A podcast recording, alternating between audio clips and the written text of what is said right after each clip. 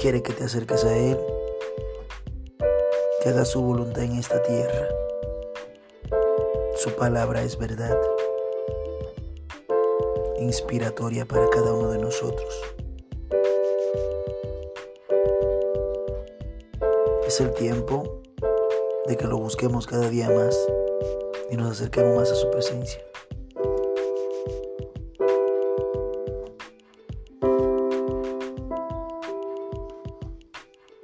Señor nunca dejará a sus siervos, nunca lo abandonará, aún en los momentos de pruebas, en los momentos de luchas, cuando te sientes solo, Dios está ahí contigo.